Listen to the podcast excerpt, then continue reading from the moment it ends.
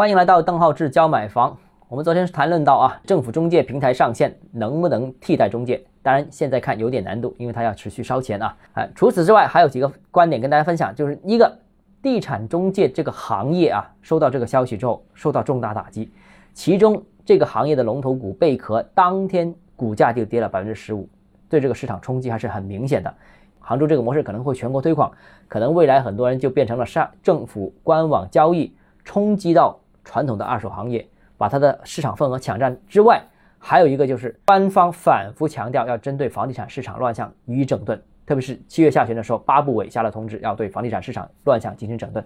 而在房地产乱象当中，又比较高度的集中在房地产中介行业这个领域，所以未来针对中介行业的整顿，我相信会开始。而且已经说明了三年时间啊，争取力争有较大的改善。之前坊间其实也有一些相关的一些传闻，章，之前我们相关节目也提过这个事情啊。那所以这个可能只是一个开始，未来整顿中介行业的后续的动作还会，所以中介这个行业可能真的受到冲击会比较大。当然，这个事情本身就会有产生冲击。那还有第四点，第四点就是交易风险和交易成本的下降呢，可能对整个房地产市场行业对经济来说都不是一件好事。当然了，我们说了，这个系统上线的确是是有它的优势，降低交易成本，信息透明。但是政府二手交易平台由于是网上交易平台，缺乏人工服务，所以它的交易周期肯定会比传统的这个交易周期要要长。因为以前的中介存在，他想尽快的撮合这个交易，他能赚钱嘛，是吧？所以他买卖双方他都会做很多的工作，在这个过程当中，他会促使买卖双方达成一致。并且在这个过程当中协调处理很多的手续，比方说获得资格啦、办按揭啦、交易过户啦等等等等等等，这些东西有个人帮你办，速度快很多。如果你两眼一摸黑，对这个过程一点都不懂的话，两个人慢慢摸啊，会花很多时间，沟通都花很多时间。所以呢，对于市场效率肯定会有所损失。对于那些急于交易的客户来说，这个更是一个硬伤。所以呢，网上交易平台的这个如果真的能存在，真的能发展起来。我个人认为会导致现在二手中介行业的萎缩，但是不会彻底的替代这个二手中介行业，因为这个行业它有它的独特性，它可以带你去看，啊，它可以帮你解决购房当中很多人不懂的问题。这个如果你是两个懂的人，你就差一个信息撮合，那当然政府这个网站可以解决。但如果你既没有信息也没有专业知识的话，那你真的很需要一个中介专业服务。那所以呢，我觉得它只会。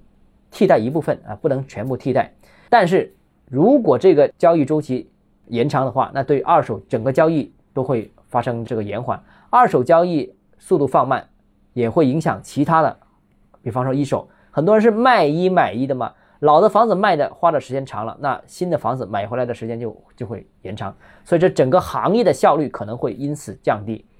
而整个房地产由于它的上下游产业链很长，如果整个房地产行业的运作效率降低的话，那对经济也会产生一定的影响，所以啊，这个倒是一个牺牲效率，呃，然后降低交易成本，然后提高这个透明度的一个动作。它有好的地方，也有不好的地方，它是牺牲了效率，经济周转的效率啊。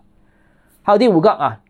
那说了这么多，中介行业还有没有机会？我觉得未来中介行业就是收缩加升级两个结果